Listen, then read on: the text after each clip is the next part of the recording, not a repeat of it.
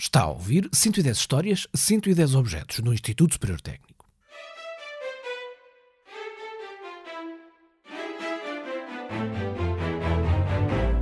Imagine uma mudança, uma mudança de casa, ou melhor, imagine uma mudança não de uma casa inteira, mas sim de uma divisão específica de uma casa para um outro espaço. Vamos, vamos chamar-lhe uma, uma outra casa. Mas ao mesmo tempo que tudo muda, tudo fica exatamente na mesma. É por isso que existe no técnico o gabinete de Álvaro Machado, que foi o primeiro professor de arquitetura do técnico e que, quando morreu em 1944, deixou um gabinete de trabalho impecável que era uma divisão da casa onde morava, e que décadas depois foi recriado no Museu de Civil do Técnico. E tudo o que está, tudo o que preenche estas paredes, está exatamente na mesma posição em que estava. Ou seja, até ao mais ínfimo pormenor. É esta a história que lhe vamos contar neste episódio. Para já, vamos saber quem nos vai ajudar a contá-la. Eh, eu chamo-me João Vieira Caldas, sou professor aposentado do Departamento de Engenharia Civil e Arquitetura do Instituto Superior Técnico e uh, era professor de arquitetura e continuo a trabalhar na investigação uh, nessa área. Sou Nuno Magalhães, sou arquiteto e investigador no ISCTE e estudo a obra do Álvaro Machado há mais de 10 anos. E é por isso que estamos a conversar neste, neste episódio. Nuno, quem era Álvaro Machado, assim numa pincelada? Assim, ele nasceu em 1874, na monarquia.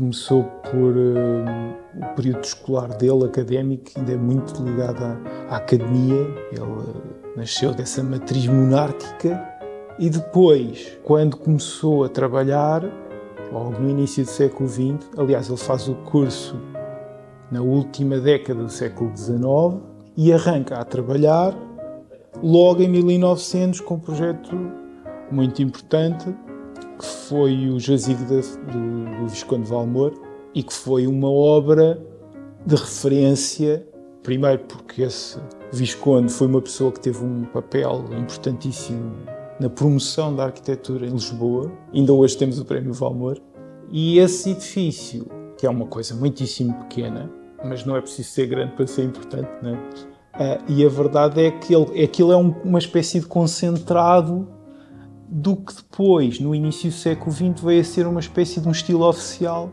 que ele mais desenvolveu, que foi o estilo neorromânico. O que é que sabemos dos primeiros anos de vida de Álvaro Machado? Eh, e o que é que o leva a enverdar por um caminho entre a engenharia e as artes? O pai dele era cenógrafo. Trabalhava o desenho, a aguarela, que ele aprendeu muito bem. Era cenógrafo de teatro? Sim que também se fazia muita arquitetura. É? Os, os cenógrafos eram intervenientes na arquitetura e na segunda metade do século XIX há imensas obras que não são feitas por arquitetos, mas sim por cenógrafos. Inclusivamente trabalharam no restauro, chamado restauro estilístico. E uma obra muito interessante onde, onde o Álvaro Machado trabalhou foi um restauro estilístico da Sé de Lisboa. O que nós vimos hoje não é propriamente o que ele foi algum dia. Houve ali sempre uma componente estilística que foi acrescentada e que tem muito a ver com essa forte presença ainda do século XIX, do revivalismo, do, dos românticos, de, de, da história, a história como grande referência. Pronto, e ele, nessa fase, inevitavelmente viveu naquela época, portanto teve que sofrer essas influências. Sabemos se se destacava no percurso académico sim. de entre os outros alunos. Sim, sim, sim. E aliás, vocês têm cá desenhos que comprovam isso. Vocês têm vários desenhos que são os projetos finais do ano e tem o projeto final do curso dele, que é um belíssimo desenho de uma estação ferroviária, nada melhor naquela altura, né? Muito parecida com as uh, que se faziam em França, que era a grande referência é, cultural e tecnológica, e não é muito diferente. Ele ganha um prémio com esse projeto final de curso, portanto, logo no final, tudo indicava que o Álvaro Machado ia ser um arquiteto com sucesso, uh, talentoso, e ele logo no final do, do, do, curso recebe um prémio, acho que foi a Sociedade Nacional de Belas Artes, na altura, que na altura não se chamava a Sociedade Nacional de Belas Artes, mas atribuía prémios também, para além das artes habituais, também à arquitetura. Tanto que, como sabemos, depois a Sociedade foi a casa-mãe das, das artes e também da arquitetura. Sociedade das Belas Artes que viria a fazer parte do percurso profissional de Álvaro Machado. Uma carreira que se dividiu entre três atividades.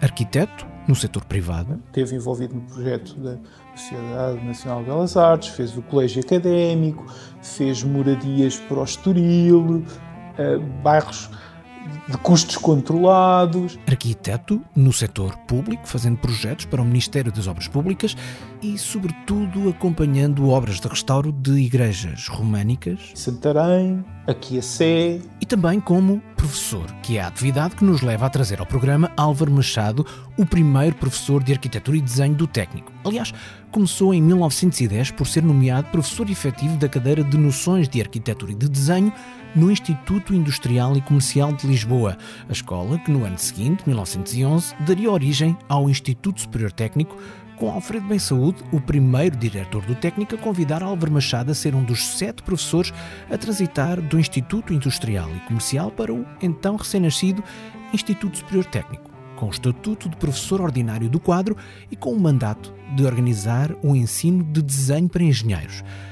Que desenho era este? Era um desenho de arquitetura com pormenores construtivos, estruturas metálicas, no fundo representava precisamente a linha arquitetónica do Álvaro Machado. Um arquiteto que tinha uma grande sensibilidade construtiva e que tinha uma grande abertura para a, a novidades tecnológicas. Naquela altura eram as estruturas metálicas que se introduziam no meio da pedra e faziam estruturas mistas.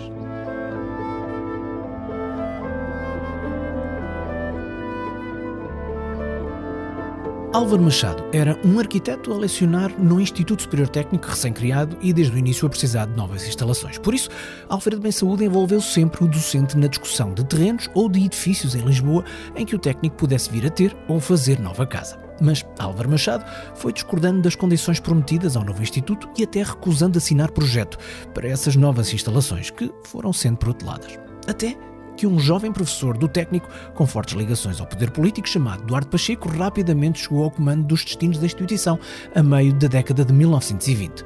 Conseguiu os terrenos necessários e decidiu avançar para a fase do projeto. Sabe-se que Duarte Pacheco e Álvaro Machado não concordavam em relação a vários aspectos deste processo, por exemplo, se a atribuição do projeto deveria ser feita por concurso ou não. Duarte Pacheco acabou por resolver o assunto mandatando para a tarefa Porfírio Pardal Monteiro, que era chefe de trabalhos práticos, precisamente de Álvaro Machado. Uma afronta que o levou a pedir a aposentação antecipada em 1934, pouco tempo depois da inauguração do novo campus do técnico na Alameda, desenhado por Pardal Monteiro. Álvaro Machado viria a morrer cerca de 10 anos depois, a 28 de julho de 1944. Nessa década pós-técnico, Álvaro Machado continuou a trabalhar, sobretudo, num gabinete que tinha em casa, um pequeno ateliê no número 50 da Avenida da República, em Lisboa. E é aqui que reentra no programa João Vieira Caldas. Sou professor aposentado do Departamento de Engenharia Civil e Arquitetura do Instituto Superior Técnico e uh, era professor de arquitetura e continuo a trabalhar na investigação uh, nessa área. A posse uh, deste espólio do arquiteto tem uma história longa e complicada. Começou no final do século passado, porque houve duas pessoas que, provavelmente por um acaso, perceberam que o espólio do arquiteto estava praticamente intacto na sua antiga casa, na Avenida da República, Restavam-lhe duas filhas, com 90 e tal anos, dos quatro filhos iniciais que ele tinha, eh, que estavam a pensar eh, eventualmente vender este espólio, mas vendê-lo aos bocados. Como Isto assim, é, em leilão? Uh, sim, quem desse mais, ou quem aparecesse, ou quem, portanto, uh, separar as peças todas. As duas pessoas a que o professor se refere foram António Lamas e Teresa Pera, que sinalizaram o espólio e deram início, com os primeiros contactos, a um longo processo para que Álvaro Machado regressasse ao técnico pela via da memorabilia, para que assim fosse possível contar melhor a história do primeiro professor de arquitetura da escola. João Vieira Caldas chegou ao técnico ainda antes da viragem do século, mas já depois desses primeiros contactos, e foi designado para uh, ser o representante do núcleo de arquitetura uh, junto dessas diligências. Portanto, uh, passei a ir também a estar presente nas conversações, etc. Nas conversações com as duas filhas. Com as duas filhas. De Álvaro Machado. Exatamente.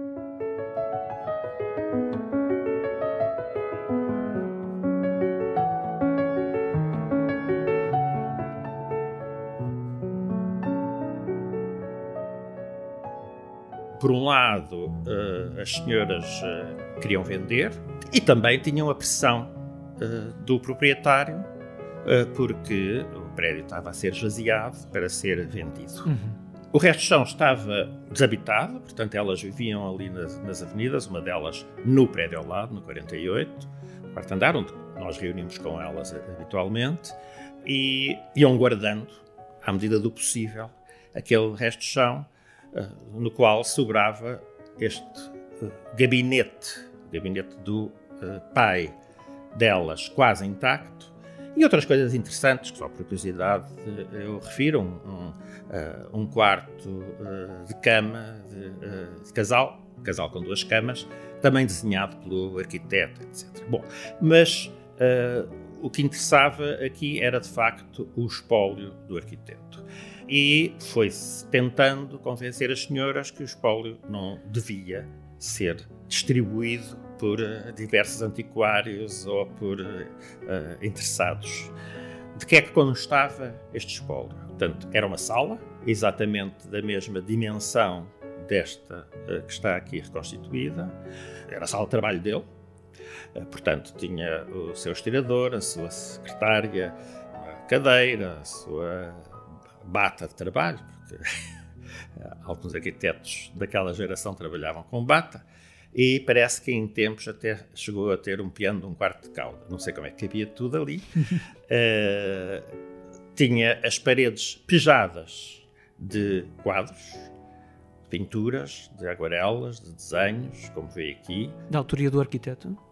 Não necessariamente, aliás, a maior parte não são da autoria do arquiteto. Tem alguns desenhos que são dele, Uh, mas a maior parte não, são pinturas de amigos deles, são desenhos de outros arquitetos contemporâneos ou amigos dele que lhe deram, de escultores e, sobretudo, também aguarelas do pai dele, que era cenógrafo de São Carlos.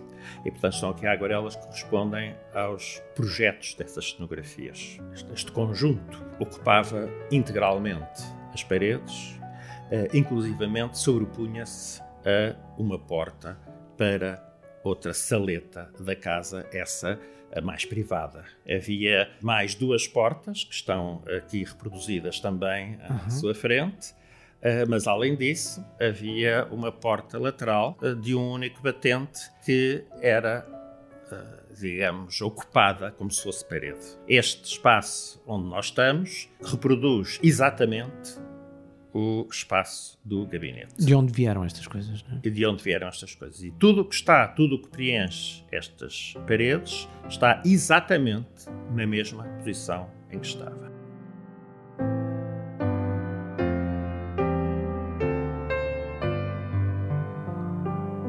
Então, como é que se conseguiu chegar a acordo com as filhas de Álvaro Machado para ser possível trazer o espólio do pai para a escola de onde ele tinha saído em desagrado e recriar o mais fielmente possível o ateliê, que hoje podemos ver no Museu de Civil do Técnico.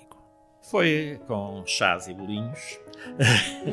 Não é mau. Porque as senhoras tinham várias uh, reticências em relação. Primeiro, porque estavam à espera de uh, ganhar algum dinheiro. De algum encaixe. Uh, exatamente, com a venda disto.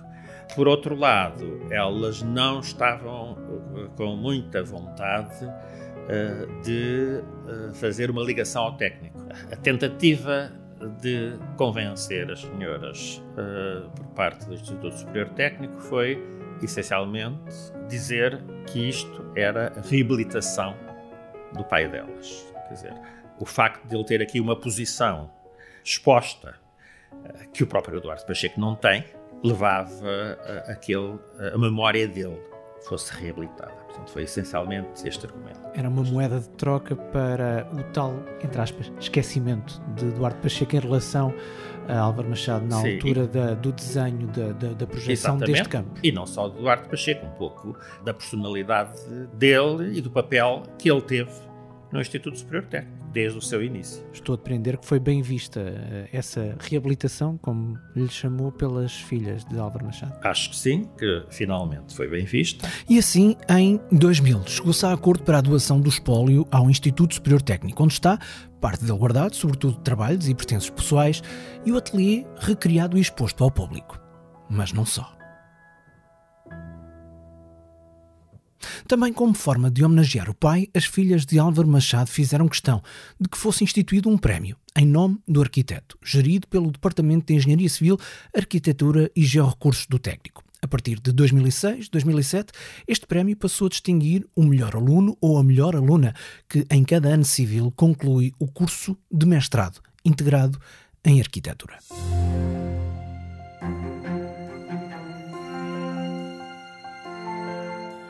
No site do programa, em 110.tecnico.ulisboa.pt, há muito mais para descobrir sobre a história de Álvaro Machado, sobre o espólio e sobre o gabinete atelier, tão fiel quanto possível ao original, que, como já referimos, está patente ao público no Museu de Civil, no campus da Alameda do Técnico.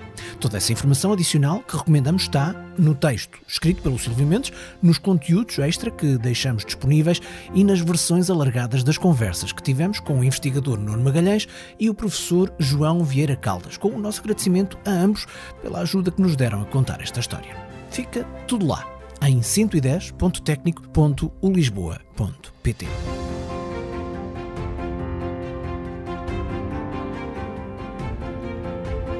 Este é um programa do Instituto Superior Técnico, com produção 366 ideias. É feito por Joana Lobo Antunes, Silvio Mendes, Natália Rocha e Filipa Soares, da área de comunicação, imagem e marketing, marketing do técnico. E pela 366 ideias. Eu sou Marco António, realizo o programa e conto-lhe 110 histórias de 110 objetos do Instituto Superior Técnico.